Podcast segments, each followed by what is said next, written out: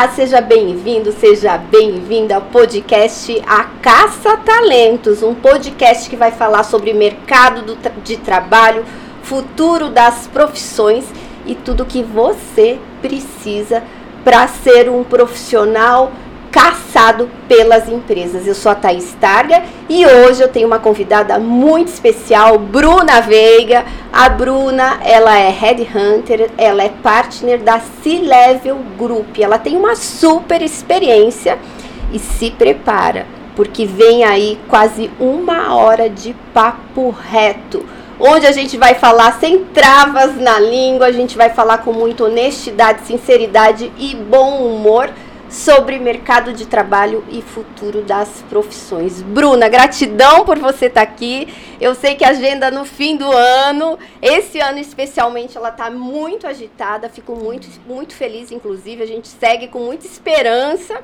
E eu queria saber, já de bate pronto, Legal. o que, que a gente pode esperar do futuro do mercado de trabalho, até falando numa perspectiva assim de um ano. O que, a gente pode Ai, esperar? Thaís, Qual o acho- movimento de mercado? Me eu ajuda acho uma aqui. coisa tão louca você falar de futuro, porque assim, ali na virada 2019 para 2020, tudo aquilo que a gente imaginava de futuro foi por água abaixo.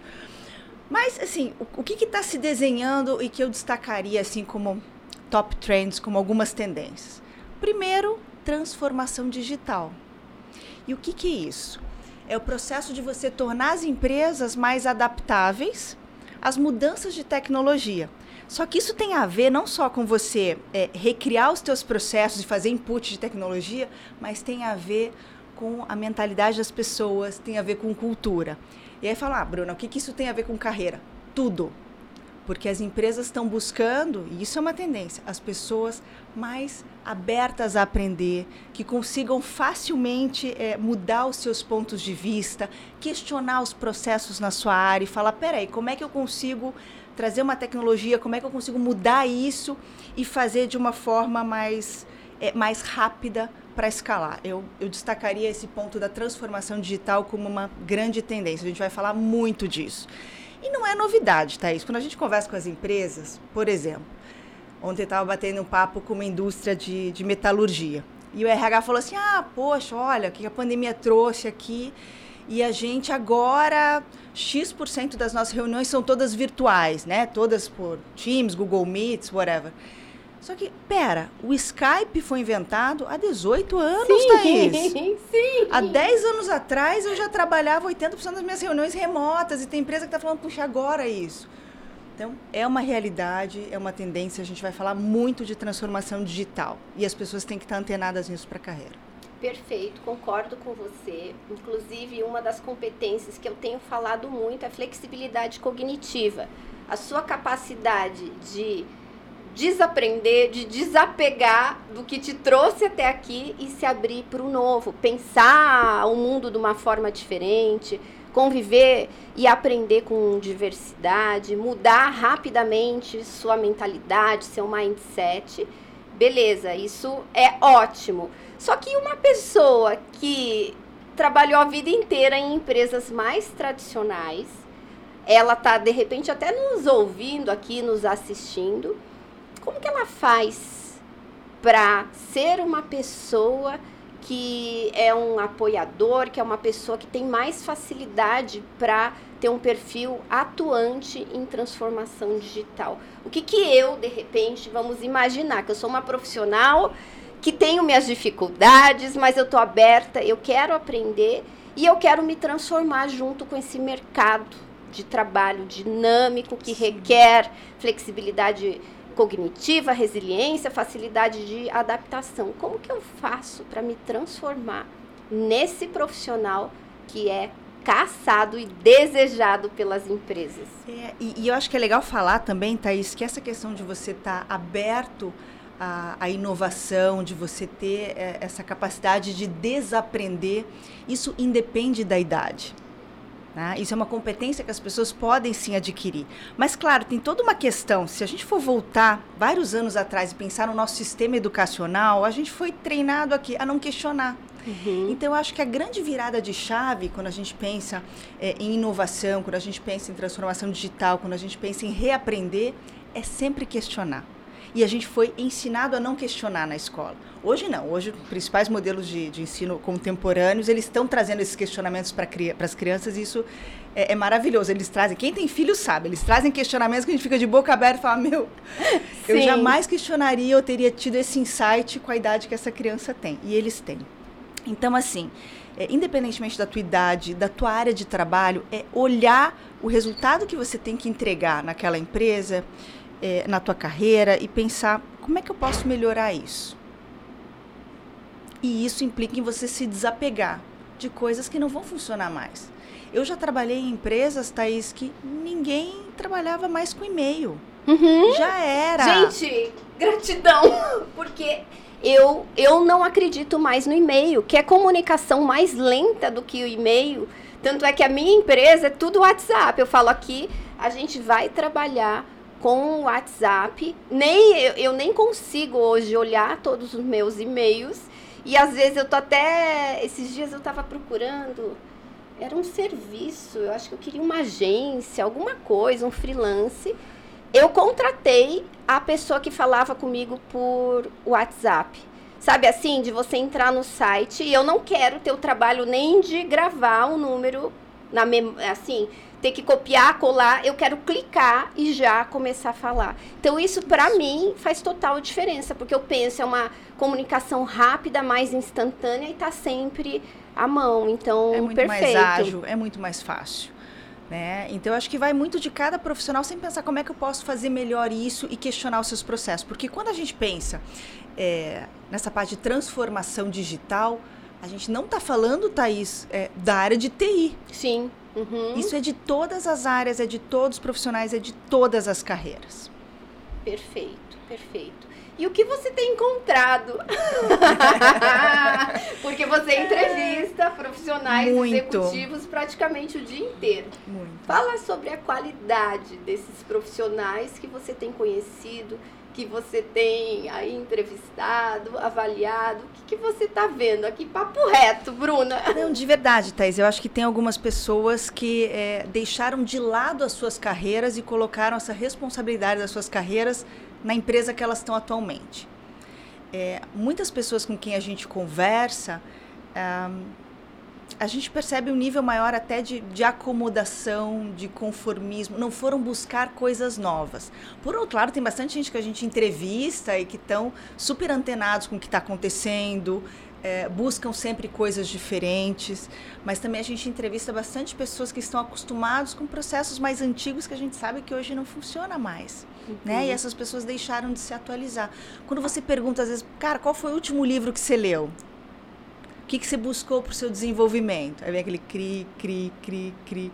Né? Ou algumas desculpas e justificativas do porquê não teve tempo, e, enfim. É, eu já passei por isso, de entrevistar a pessoa, né? E, e, e falar quais são seus hobbies, o que, que você faz para se divertir. Adoro ler. Aí eu adoro ler. O que, que você eu leu? Eu falo, qual foi o último livro que você leu? Daí a pessoa pensa, ah, eu não lembro muito bem. Eu falo, não, não precisa trazer o título, traz só a história, isso. só para às vezes até eu, eu, eu li olha, eu, eu tô meio sem tempo e tal. Então, além de, de repente, a pessoa tá nítido que ela não pratica leitura, você quase que já marca um X, porque você fala, essa pessoa não tá sendo 100% honesto aqui na entrevista. Então, eu que faço bastante entrevista de emprego simulada, que hoje eu tô, você sabe que eu tô no outro lado. Eu tenho uma empresa, Tetarga, a gente inclusive indica nossos assessorandos para você. Para C-Level. Para uhum. C-Level.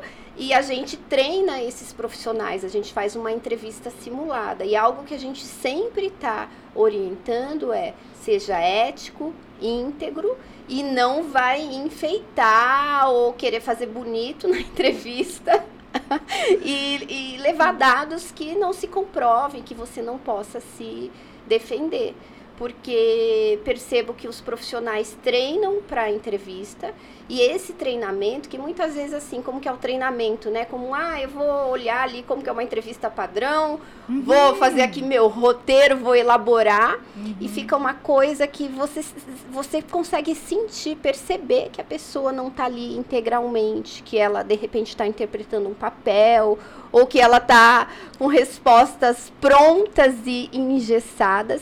E ó, digo para você que está assistindo, não faça isso.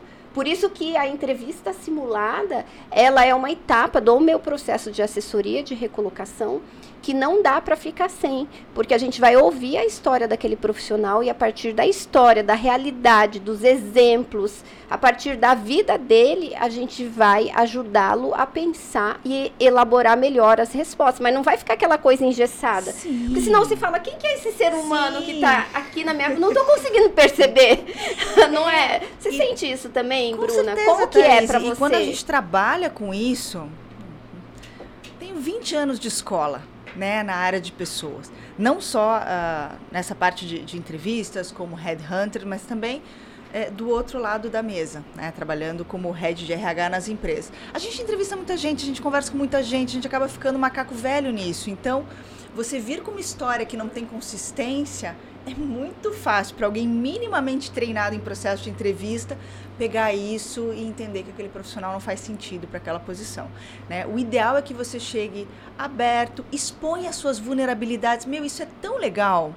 Quando você faz uma pergunta, até nessa seara de transformação digital, o que, que tem sido feito no teu setor com relação à transformação digital? E as pessoas são honestas em falar, olha, eu desconheço um pouco esse tema, ou eu tenho visto algumas coisas no mercado assim, mas a gente não conseguiu implementar. É muito mais honesto do que você dizer que está fazendo um determinado projeto, está implantando e não ter consistência e não conseguir provar isso. Né? Então, seja sincero, mostrar as vulnerabilidades faz parte e muitas vezes é, é muito bem visto por nós headhunters. É, o, o famoso embromation, né? Não, não dá. é, Brasil, eu, tenho, eu tenho, um cliente que entrevistou um, um, candidato, ele falou assim, Bruna, não dá. O cara é muito somebody love? Me fala dessa situação específica, até onde você puder abrir os detalhes. Não, que é muito esse perfil, assim, do profissional que fala demais, garganteia. Não, eu fiz, isso é outra coisa tem que tomar cuidado. Porque assim, Thaís, ninguém tá onde tá sozinho você tem um time, você tem outras pessoas que trabalham com você, você tem interação com outras áreas. Então, quando o cara vem garganta, o cara ou a cara, sempre que eu falar o cara, pode entender como a cara, Sim. tá? Quando a pessoa vem gargante ou não, porque eu fiz isso, eu implantei aquilo, eu construí isso. Então, isso nem pode soar presunçoso, porque você tem outras pessoas nesse contexto que fizeram junto. Então, como é que você. E, e a gente pergunta mesmo, né, nós headhunters, não, mas. É, quem era o principal responsável em desenhar essa determinada estratégia, que outras áreas você precisou envolver. E aí você vê que tem N outras pessoas envolvidas. Trazer esse contexto é bem importante para não soar essa postura presunçosa ou muito somebody love, de eu fiz, aconteci e a coisa tá só comigo, sabe? Não, não pega muito legal para os clientes, não. Legal. Ô Bruna, e hoje 100% das suas entrevistas elas são online mesmo, remotas? Como que está funcionando nesse sentido? E as posições que você tem hoje são posições remotas? Como que está é, essa questão modelo híbrido, remoto? O que, que você está percebendo assim de demanda? Estou uhum. perguntando o que, que as empresas querem e o que, que o profissional também que você entrevista diariamente quer e se tem congruência nisso tudo. Legal. Assim, bom, lá na C-Level a gente está no modelo híbrido, tá? Então, duas uhum. vezes por semana o time se reúne presencialmente, nos demais dias a gente trabalha remotamente em home office. 100% das entrevistas a gente tem conduzido remotamente. É, é, muito mais simples, é muito mais rápido, você otimiza deslocamento, enfim, nem preciso ficar dissertando aqui as facilidades que, que isso trouxe. Sim. E lembrar que 10 anos atrás, quando eu usava Skype para entrevistar, as empresas me massacravam. Falavam, você é louca, tem que ser olho no olho. Isso não funciona. Como é que você dá. Não só para entrevistar, mas para dar feedbacks Sim. também, desenvolvimento e coach. Você é louca, como é que você vai dar feedback para um cara por Skype? Você tá. Enfim. Voltando. Então, sim, 100% sim. das entrevistas estão sendo remotas. O que, que a gente percebe nas empresas, tá, Thaís? Depende muito da cultura e realidade de cada um. Uh, a maioria das empresas está optando pelo sistema híbrido de trabalho. Então, até dois dias, um ou dois dias por semana, para que haja uma, uma, uma, integração das pessoas, e aí os colaboradores fazem check-ins, eh, as equipes se combinam para estar tá lá presencialmente, e os demais dias em home office. Porém, algumas áreas específicas, as empresas têm optado em trabalhar 100% home office, que é o exemplo da área de tecnologia, uhum. que está super aquecida E as pesquisas mostram que 95% dos profissionais de carreira digital, e a gente está falando aí, por exemplo, de desenvolvedores, arquitetos de software, essas pessoas, 95% almejam home office. E a gente sabe que agora o mercado de trabalho ele é global. Você tem pessoas de, é, que estão trabalhando aqui no Brasil para empresas de outras localidades, 100% remoto. Né? Então, é, na carreira de tecnologia, sim, as empresas que falarem, não, eu quero o pessoal de tecnologia aqui presencialmente, não vão atrair ninguém. Hum. E tem, e, e, os, do ponto de vista dos, dos clientes, das empresas, como que está a expectativa? A maioria conseguiu entrar no modelo híbrido ou 100% home office? Ou você tem hoje posições que dizem, não, eu quero a pessoa full time aqui na sede da empresa? Como é que uhum. ficou isso? Depende muito da posição, Thaís, né? Então, por exemplo, na, na área comercial de suporte à vendas, a gente teve a abertura de algumas posições na semana passada, são posições full home office. Tá? Então, a pessoa pode estar em qualquer lugar do Brasil. Isso é uma vantagem para as empresas. Elas perceberam, Nossa. é uma super vantagem, uhum. porque elas podem ter o melhor talento em, em qualquer lugar do nosso país, quiçá do mundo. Mas ao mesmo tempo que é uma vantagem, também o mundo está descobrindo que aqui no Brasil tem um monte de talento. E que ganhar em dólar para os profissionais aqui é muito melhor. Em euro, então. Em euro delícia. nem se fala. no conforto do sim, seu lar, né? Sim. É, então, assim, é, as empresas elas têm optado por modelo 100% remoto quando é possível. Algumas ainda têm esse viés um pouco mais tradicional e, e, e, querem formato híbrido, pelo menos uma ou duas vezes por semana que o time se, uhum. se reúna presencialmente. E o meu ponto de vista, Bruna, eu acho o modelo híbrido muito saudável. Por quê, Thaís? É, tem algumas pesquisas que mostram, até do World Economic Forum, que só o home office né, afetou assim em, em, níveis de estresse e de, de, falta de bem-estar nas pessoas, mais de 64% das pessoas que estavam full home office, principalmente as mulheres, porque é muito difícil você conciliar algumas, é, enfim, as tarefas domésticas com, com você estar tá no home office. Então, eu particularmente acho muito saudável você conseguir estar tá conciliando o formato uh, home office com o formato presencial. Tem uma outra pesquisa super legal também, que saiu da, da Fundação Dom Cabral que por outro lado fala né, que 58%, pessoas, 58 das pessoas que estão em home office afirmam que se sentem mais produtivas. Faz sentido, só que se você vai mais a fundo nessa pesquisa, essa produtividade, ela acaba vindo muito mais de horas adicionais uhum. que você está ali, você trabalha mais tempo e inversamente proporcional ao teu bem-estar. Ela não promove essa produtividade de horas adicionais, ela não promove um maior bem-estar nas pessoas, pelo contrário. Entendo. Né? É, e, e algo também que eu tenho questionado é que a gente foi para uma situação de home office onde a gente estava sob pressão praticamente de todos os lados. Então eu estava em casa não porque eu queria, porque muitas vezes era obrigatório, é. né? Até a questão de saúde pública.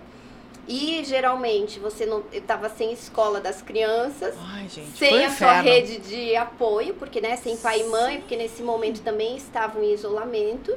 E você tinha que do dia para noite aprender a trabalhar em casa e dar conta de tudo isso que estava acontecendo. Crianças louca. enlouquecidas, né? Muitos casais começaram a ter conflitos, porque eu tenho amigas, tem uma amiga que falou, é, nos últimos três meses eu convivi mais com meu marido do, do que em cinco anos de casamento, porque um viajava, o outro ficava fora. E, e, alguns casais levaram muito bem, outros né, tiveram conflitos. Até dizem que tem uma safra de separados pela pandemia Sim. no mercado, mas agora é, a gente percebe que as coisas estão andando, então você já tem a escola das crianças, você já aprendeu a trabalhar em home office, então é provável que você já, já não tenha tanta pressão em cima ali que seja agora uma questão de escolha. De escolha. Né? Concordo. E tem sido uma, uma questão de escolha dos profissionais. A maioria tem preferido. Eles sempre perguntam, né? Mas é qual, é qual é o modelo de trabalho? É presencial, é remoto, é híbrido. Presencial é a menor parcela que, que deseja voltar para esse modelo. Porque as pessoas também elas se reacomodaram na sua rotina, Thaís. Elas perceberam que não precisam fazer todo esse mundo de deslocamento, leva filho, volta filho, vai para o escritório, volta para lá, volta para cá. Meu, e elas também se acostumaram a ter uma maior proximidade é, com a família mesmo. Né? Quando você está na tua casa, em home, as pessoas se estruturaram para trabalhar dessa forma. Então, é, eu vejo que isso não vai mudar. É uma tendência o work from anywhere. Agora, como a gente pode falar também, é um mercado sem fronteiras. Isso ajuda as pessoas a ter uma maior liberdade de escolher onde trabalhar, ajuda as empresas a poder ter o melhor talento em qualquer lugar do mundo trabalhando para sua empresa, mas também gera uma competição super acirrada entre as empresas, né? Sim.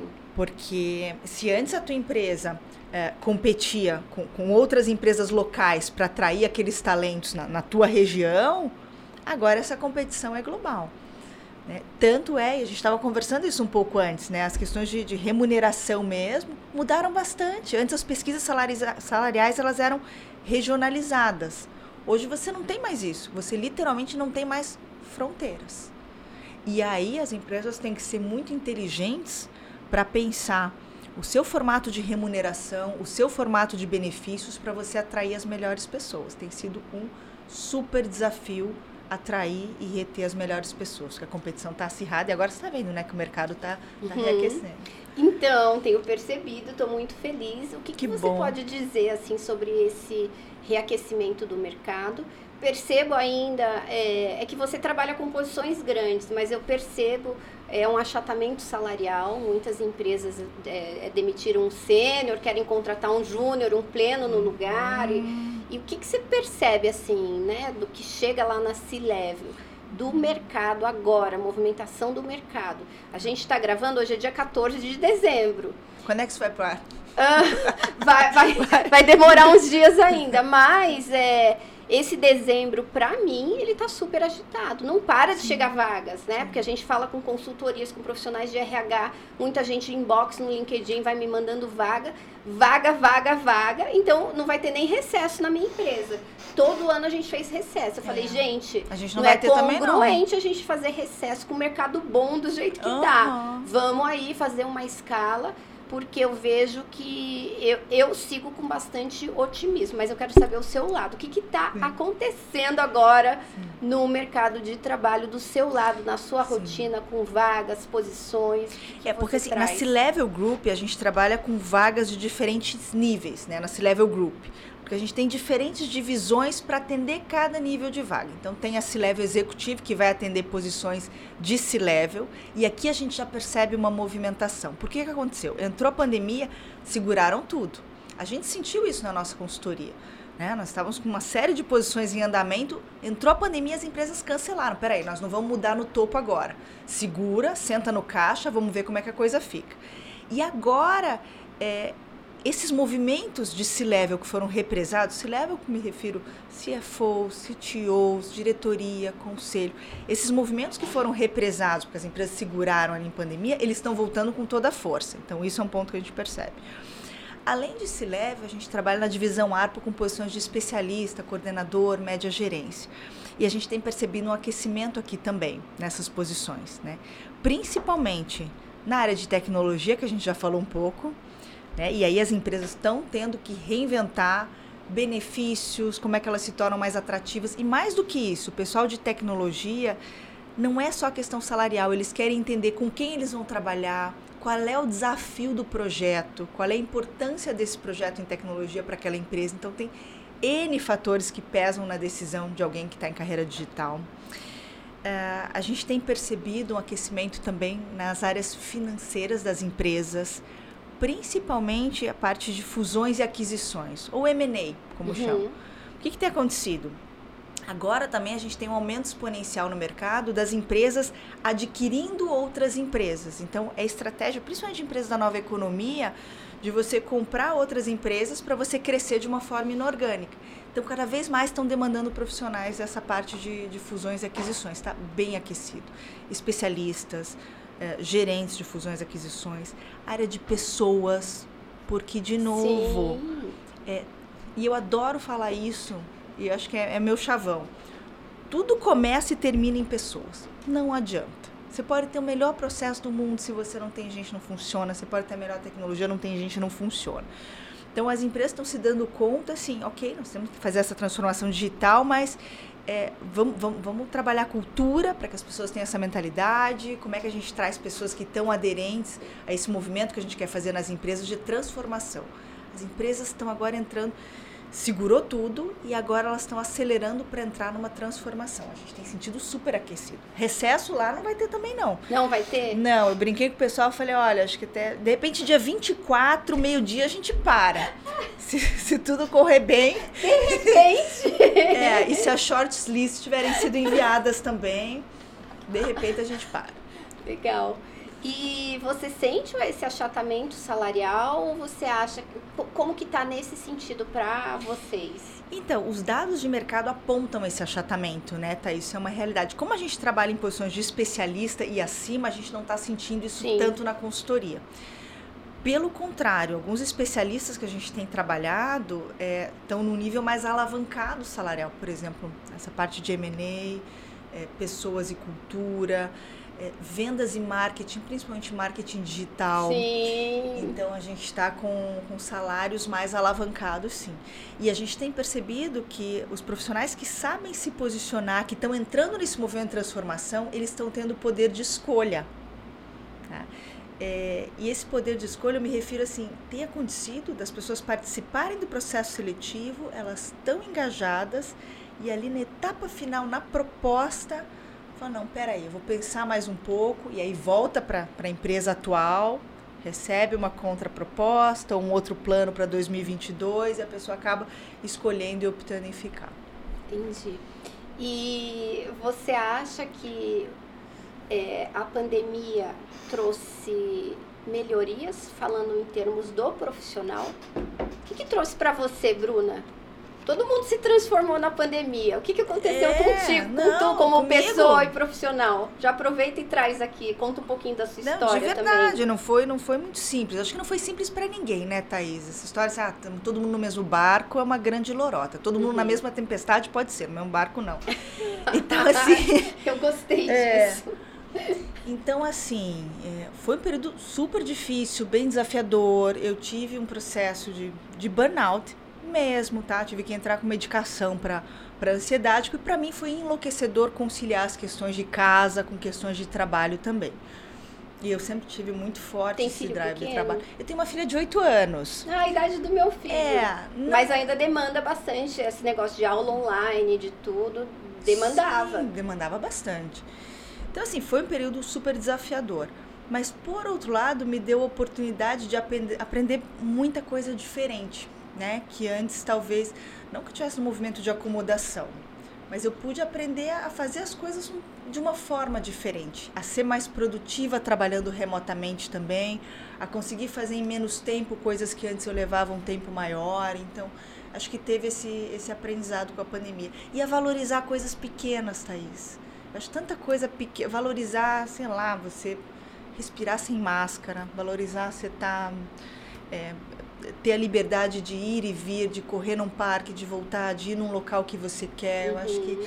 a pandemia trouxe isso de certa forma para mim e, as pessoas com quem eu converso falam que isso trouxe é, em maior ou menor grau um monte de aprendizado. De jeito nenhum a gente queria ter passado por isso, mas agora quando eu olho essa essa trajetória, eu me sinto muito mais forte. Uhum. Muito mais forte. Eu acho que daqui para frente a gente segue muito melhor. Perfeito, perfeito. Me lembrou de um exemplo, né? Você malha, né? A gente estava falando até malhar. de malhação.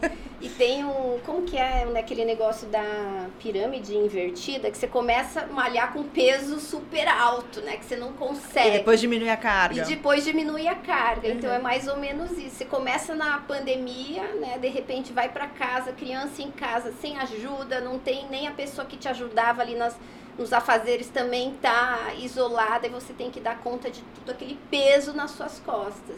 E de repente as coisas vão se resolvendo e você fala, nossa, estou me sentindo tão forte, né? Porque daí o peso diminui e você, o seu cérebro fala, nossa, agora sim faria isso até duas vezes mais rápido. Sim. ir melhor, porque estou me sentindo leve. Eu acho que. É, e essa é até mais uma tendência que eu ia comentar quando a gente fala em tendências no mercado de trabalho, Thaís, que é a questão da saúde mental e do, do work-life balance mesmo, do equilíbrio entre a tua vida pessoal e a tua vida no trabalho.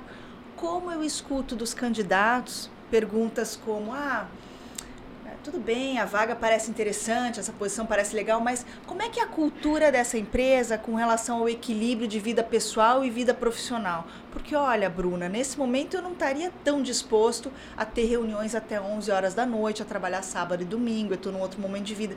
Então, as pessoas têm trazido essa reflexão na mesa. Né? As pessoas não estão mais dispostas. É claro, vai depender muito do momento de carreira de cada um e das ambições de cada um. Mas eu tenho ouvido muito essa preocupação com, com o equilíbrio vida pessoal vida profissional. E o tema saúde mental, a gente sabe, está na pauta de todas as empresas, porque elas viram seus profissionais adoecer. Elas viram as pessoas se estressarem, entrarem no, no síndrome de burnout. E a gente sabe que pessoas saudáveis e felizes produzem mais e melhor. Então, nada mais justo do que a empresa se preocupar com estratégias para estar tá, é, trabalhando a saúde mental das pessoas. Perfeito. E isso é outra tendência, a gente vai ouvir muito, anos a fio sobre, sobre Nossa, isso. eu falei, eu, eu, dei muita entrevista falando, a, a pauta surgiu sobre sa, é, saúde mental, burnout, síndrome do impostor. Nossa, falei, falei com muita gente e vi muitos profissionais em extremo sofrimento. Então, eu acho que esse componente do salário emocional, que é aquilo que você não consegue quantificar, tipo, eu não sei, você consegue dizer quanto vale você levar e buscar a sua filha na escola, você ir lá levar, buscar. A gente não consegue dizer quanto vale mil, dois mil, três mil, às vezes é incalculável. E os profissionais estão muito mais presentes para isso. E vejo, eu vejo pelos meus assessorandos, no uhum. sentido até de recusar algumas propostas ambiciosas em uhum. termos de pacote de remuneração. É como se eu estivesse falando não, ok? Eu estou dizendo sim para mim, sim para minha saúde e estou dizendo sim para minha família. E a pandemia fez com que eu entendesse que esse sim que eu digo hoje, ele não tem preço porque eu não preciso mais ter dois carros, eu não preciso mais comer cada dia num restaurante mais gourmet que o outro. Aprendi, inclusive, que eu gosto de cozinhar, meu novo hobby é gastronomia. E essas coisas simples, né, que eu antigamente nem percebia, elas são essenciais e elas também não têm preço para mim. Então vejo uma grande transformação e vejo que as empresas que tiverem mais essa consciência do que realmente está importando são empresas que serão mais competitivas. Para mim é demodê, é demodê. Uma empresa que faz reunião 10, 11 horas da noite. E tem muito, Thaís. Ou que, que fica, né, tem final muito. de semana. Claro que dependendo da área, você tem que trabalhar, você tem que socorrer. Eu, inclusive, eu sou apaixonada pelo meu trabalho. Tu sabe, né? Eu sou meio... eu, assim, tô trabalhando, tô me divertindo. Não sei, minha vida social é praticamente no trabalho. Mas eu tenho me cuidado porque era mensagem no WhatsApp para o time de noite, de noite. E meu time já sabe que não precisa responder fora do horário. Mas às vezes só o fato de chegar, eu falei, nossa, eu tô cansando as pessoas, as pessoas não descansam. Então eu falei, não, vou jogar agora para um bloco de notas e depois, num horário mais eu adequado, eu jogo para o grupo. O WhatsApp devia ter uma programação de horário para enviar, você não acha, Thaís? Sim. Porque você tem aquele clique assim, meu, vou mandar um WhatsApp agora. Se tivesse uma programação, não, chegar apenas às 8 da manhã, essa mensagem. Pois é, perfeito. perfeito. Fica uma super dica, né? Exatamente. Podia ter um. Podia, não entregue programar. antes de. né? Programar a entrega. Porque eu acho que as, as, pessoas vão ficando ansiosas. Claro que eu até falo, nem veja, deixa ali no grupo, depois segunda-feira. Mas a pessoa vê, às vezes a pessoa também quer tirar aquilo. Eu, o que, que eu penso? É, eu, quando eu estou anotando algo, quero tirar aquilo do meu HD mental. Porque se, eu fico com aquilo, vou ficar pensando várias vezes. E daí eu quero ser produtivo. Falo, não, quero tirar, deixa para não precisar mais pensar, já está resolvido Sim. ali. E daí as pessoas se perdem nisso, né? Muita tecnologia. Agora, eu não consigo entender uma empresa que tem essa cultura de tipo assim, eu quero é você 20 horas por dia, gente. Tem, claro, a gente não pode Você está adoecendo nomes. pessoas, Sim. você está acabando com com sonhos, com você tá um pai, uma mãe, você está interferindo até na função parental dele. Então, como que pode? O que, que essas pessoas pensam? E, e, e eu vejo, por um outro lado, que às vezes é ignorância. Porque se a gente for olhar a ciência, se a gente for olhar a pesquisa, se a gente entende minimamente de saúde mental, a gente vai perceber que o, o, ser humano, o profissional, ele é muito mais produtivo se ele consegue ter uma boa qualidade de vida, se ele come bem, se ele se exercita, se ele é feliz, se ele tem relacionamentos Sim. saudáveis. Como que as empresas não entendem e, isso? E se a pessoa não consegue dar vazão nas suas entregas naquele período de trabalho, alguma coisa está errada. Sim. É isso que as empresas precisam entender. Alguma coisa está errada se você não consegue dar vazão naquele período que você tem para trabalhar. Tá? Agora, claro, se você, puxa, ai, tô afim de, de compor um artigo, tô inspirada nesse sábado, nesse domingo Fica à vontade.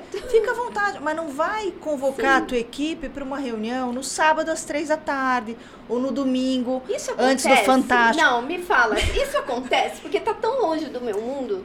Você tá tem visto isso? Agora, papo sim, reto e honesto. Sim, papo reto e honesto. A gente está uh, tá fazendo um mapeamento para uma posição de, de recursos humanos, de head de recursos humanos na área de people e cultura. E eu estou conversando com algumas pessoas para compor esse mapeamento para um cliente que pediu para a gente, mapeamento de mercado. E conversando com essa executiva de RH, ela falou: Olha, Bruna, a, a empresa é boa, o negócio é interessante, eu me sinto desafiada, mas tem um porém aqui. Eles marcam reunião 8 horas da noite. É, eu sou solteira, eu não tenho filho, não tenho marido, mas isso não é como se a empresa tivesse esse olhar de, ah, se ela tivesse um filho, talvez a gente abrisse mão. Não sei, ela tentou dar essa. essa, essa... Tipo assim, já que ela. Mas ela tem o tempo dela, ela tem a vida tá dela. disponível. É, e ela falou, e eu não, eu não dou mais conta disso. Eu quero ter a minha vida social, eu quero ter minha vida pessoal, não dá para ficar dando conta dessas reuniões até tarde da noite. E assim, é uma empresa que está num crescimento exponencial, muitíssimo acelerado, é uma empresa da nova economia, uma fintech. E a empresa entrou com um bônus super agressivo para ela. Né? De, é, e esse bônus super agressivo, ela vai recebendo uma parte a cada ano durante quatro anos. É uma bolada, é considerável. E ela tá nesse momento assim de, meu, eu vendo a minha saúde mental e o meu tempo para receber essa bolada daqui a quatro anos, ela tá no primeiro ano de empresa. Ou o que, que eu faço agora? Ou abro mão de toda essa grana em prol da minha saúde mental. Porque se em um ano ela já não está aguentando essa pegada, pensa ficar mais três. E o que, que, você faria numa situação, você, Bruna, faria? Você tentaria negociar com a empresa? Você. você, tipo. venderia aí suas horas e depois faria outra coisa, empreenderia? O que, que você faria, assim, Bruna. A minha sugestão, assim, Thaís, acho que o primeiro ponto é você conversar na empresa, tá? Com relação à tua disponibilidade de tempo, olha, minha disponibilidade de tempo é X, é X. Claro que eventualmente se a empresa precisar, se for uma coisa extraordinária, a gente ajusta a agenda e faz essa entrevista 8 da noite. E tá tudo bem, só que não dá para ser algo rotineiro. Então, definir esses pontos com o seu gestor imediato é importante, só que tem uma coisa nessa história, Thaís é aquela frase célebre que eu já nem lembro quem falou, que é, a cultura engole a estratégia no café da manhã. Então, se isso é, é cultural, isso está enraizado nas pessoas, é, naturalmente a, a, própria organização vai puff, tirar esse profissional dali.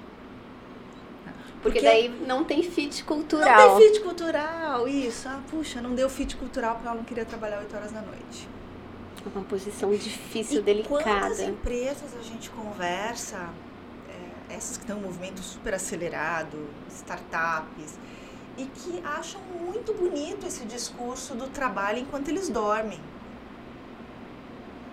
E esse trabalho enquanto eles dormem, ok. Posso, até coloco meia, minha meia culpa, né? Porque eu louca aqui já tive minha já tive minha fase que eu acordava quatro e meia da manhã, uhum. com o computador do lado, fazia, começava uhum. a trabalhar, mas por quê? Porque eu curtia o silêncio, né? Eu gosto do silêncio. Mas também às 9 horas eu ia para academia e também que ninguém me incomodasse. Mas isso tem acontecido? O profissional que trabalha assim, ele pode ter essa flexibilidade de sair no horário comercial?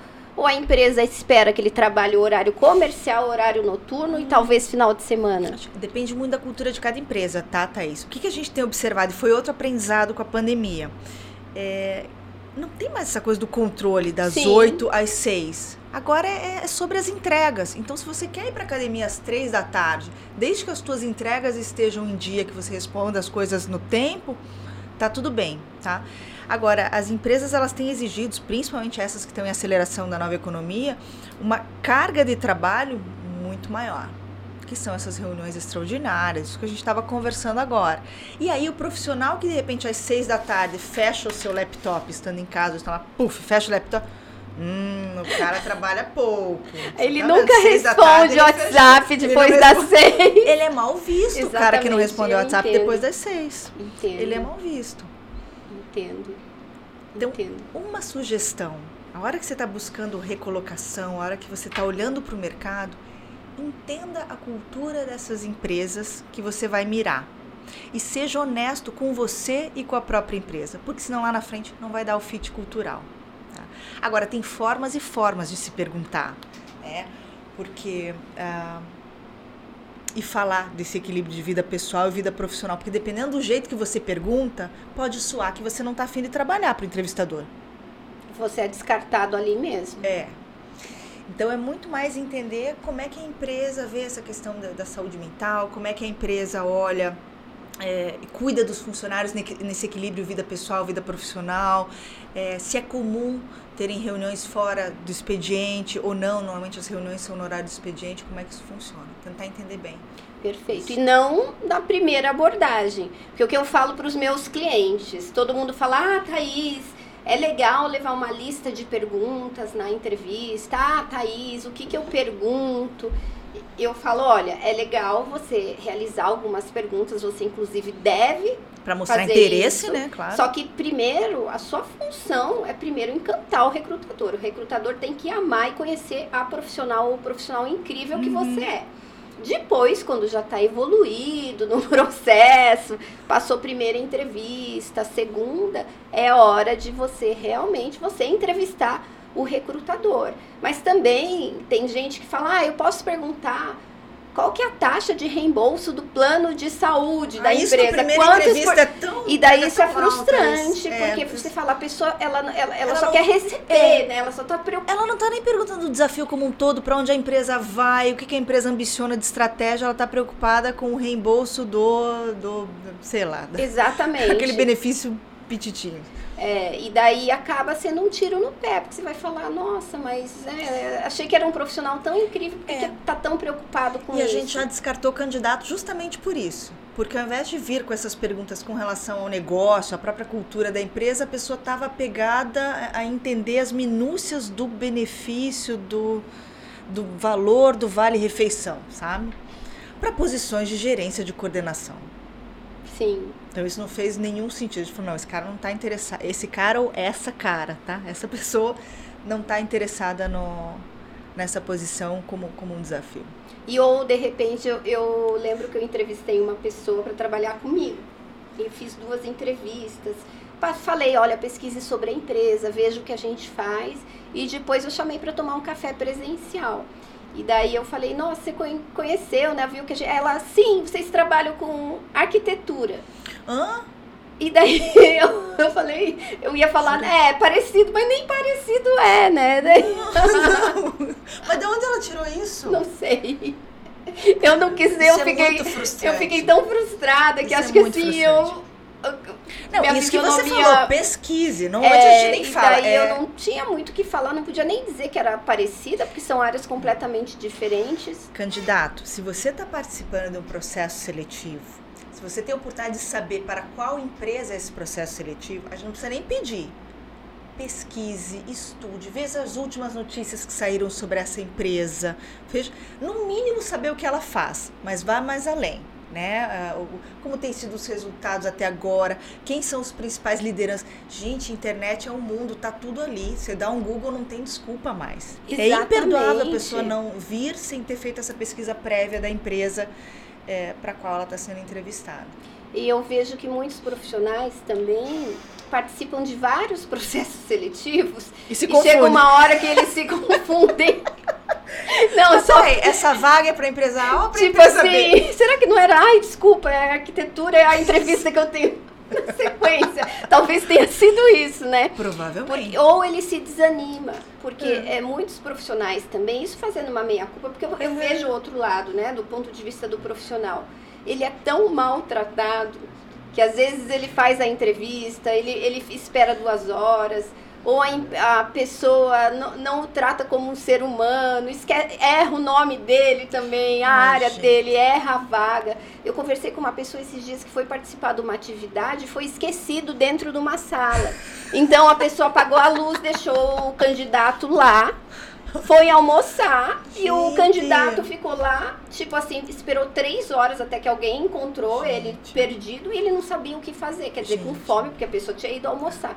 Então, às vezes, ele tá tão decepcionado que ele fala, ai, que se dane, eu não vou mais nem estudar. Só que, às vezes, esse que se dane dessa determinada entrevista foi a chance da vida dele. Então, ne, nesse ponto que eu tô sempre dizendo para os meus assessorandos é que a gente precisa ter essa resiliência de entender que é necessário que existem empresas diferentes e que no mesmo dia você pode fazer uma entrevista com alguém que não sabe seu nome, mal leu o seu currículo, mas de outra forma você pode fazer uma entrevista com alguém ah, disposto é. a te ouvir, a conhecer sua essência, que vai te dar uma atenção melhor, que vai te tratar à altura do profissional incrível que você aí é difícil, porque é, que, que tem muita decepção nesse meio. Você sabe que os nossos colegas, às vezes os recrutadores, existem também níveis de recrutadores, aquele mais júnior, aquele que manda uma Tem mensagem pessoas para né? todo mundo, que é. confunde horário, né? Que esquece a pessoa na sala,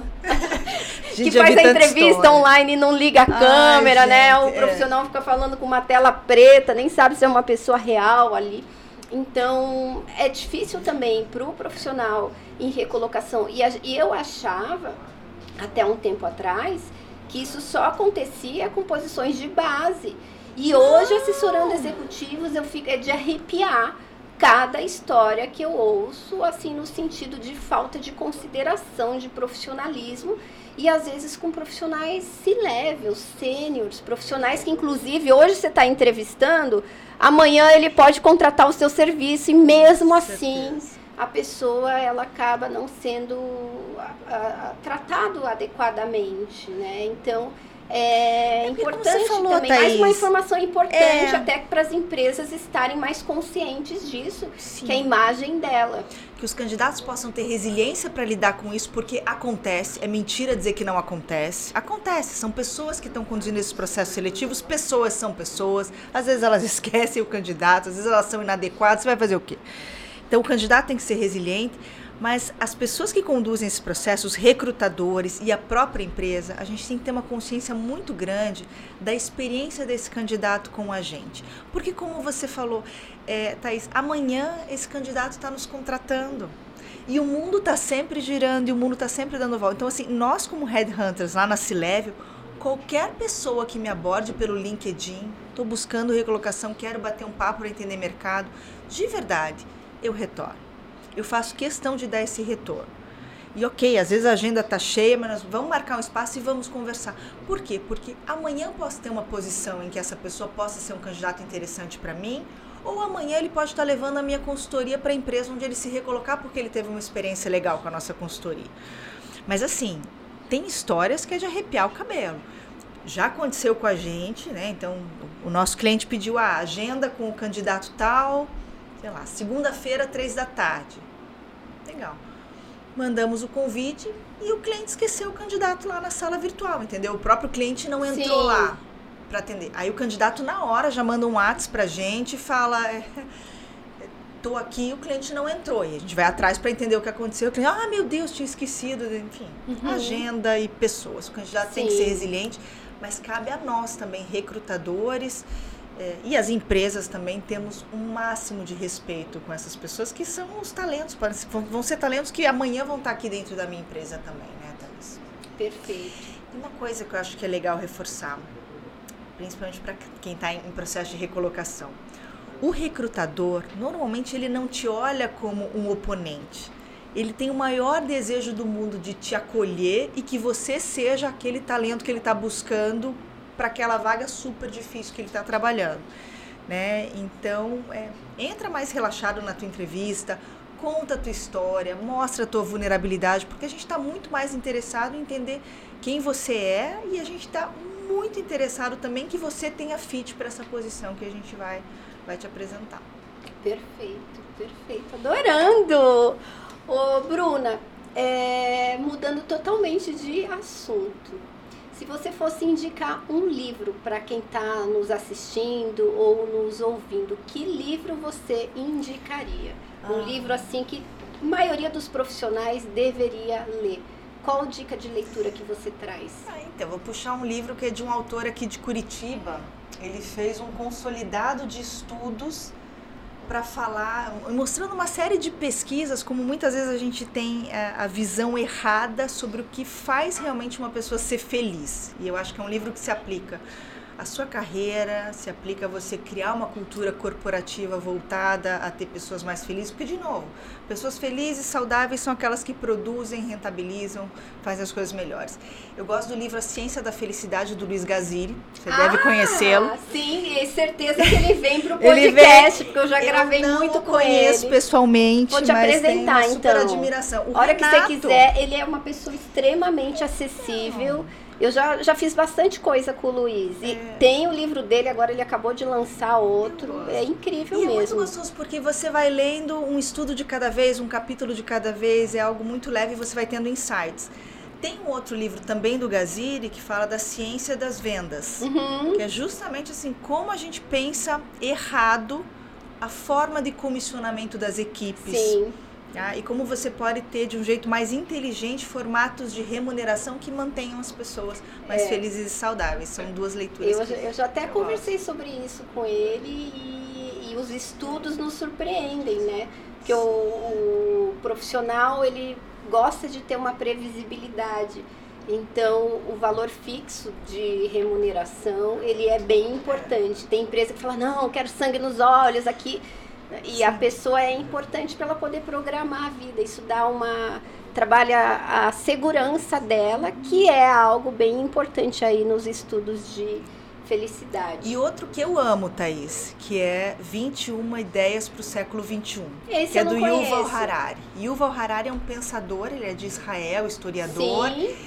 É, e ele traz a luz da história para onde a humanidade está caminhando ele também você pode ler por capítulos, né? Então vai ter um capítulo dele que vai falar, por exemplo, sobre terrorismo. Uhum. Da onde vem o conceito de terrorismo? Por que, que globalmente a gente tem que estar preocupado com isso ou não? Então é, é super interessante. 21 ideias para o século XXI. Perfeito, perfeito, amando. A gente já está chegando aqui no fim. Nossa, passou não, muito tá rápido. Tempo a gente tá aqui falando? Tá quase uma hora. A gente começou, eu falei, Thaís, eu não vou ter uma hora de assunto. não, tem, eu, se, se deixar, vai, vai duas horas. Hum. Você que está assistindo, o que, que você está achando? Inclusive, você que assistiu até o final, quero te honrar, tá? E quero te conhecer você que chegou até o fim desse episódio. Então, eu vou colocar uma palavra-chave. A palavra hoje é plena. Então, digita hashtag plena para eu entender aqui. Deixa nos comentários, não sei onde você está vendo, se é videocast, podcast, que eu quero te conhecer. E a Bruna vai estar tá de olho também, hein? Bruna, ó, se level faz recrutamento para executivos é uma maneira de você aí mostrar que você é uma profissional ou um profissional diferenciado. Bruna, Legal, encaminhamentos para o fim, a gente está encerrando. O que, que você deixa de mensagem? O que, que você gostaria de trazer, de colocar? O que, que eu não te perguntei e que você acha necessário falar aqui nos último, no último minutinho aqui dessa gravação? Gente, acho que a gente falou sobre tanta coisa. Deixa eu ver alguns notes aqui que eu puxei para não, não deixar de falar. Ah, eu acho que ponto-chave assim, a tua carreira é 100% tua responsabilidade, não delegue isso para ninguém, cuida com carinho. Se você está trabalhando em recolocação, é, tudo que a Thaís sempre fala, né? Se engaja no LinkedIn, pesquisa as pessoas, cuida da forma como você vai se apresentar, conta a tua história no formato de storytelling também, que é como a gente, né, como os recrutadores gostam de ouvir. E, e, principalmente que competências que a gente sempre escuta as empresas, in, independentemente da posição que a gente trabalha, sempre elas aparecem. Resiliência, comunicação, senso de dono, quanto aquela pessoa se apropria daquele trabalho como se fosse seu, daquela empresa como se fosse sua. É, e agilidade de aprendizagem, porque agora sim as empresas não têm mais tempo, o mundo está em constante transformação, você conseguir estar tá sempre é, reaprendendo, a, aprendendo coisas novas é, é essencial. Sempre nos pedem para encontrar essas competências comportamentais dos candidatos. Perfeito. Gratidão, Bruna. É, gratidão minha. Espaço está aberto, né? A gente tem feito aí alguns vídeos. Sempre adoro bater o papo com você. Aprendo demais. Seu conteúdo é muito rico. E gratidão você que veio até aqui. Espero que você tenha gostado. Lembra de deixar seu comentário, sua dúvida, a palavra-chave, hein? E nos vemos no próximo episódio. Um beijo. Foi um prazer ter você aqui. Tchau, tchau. Até mais.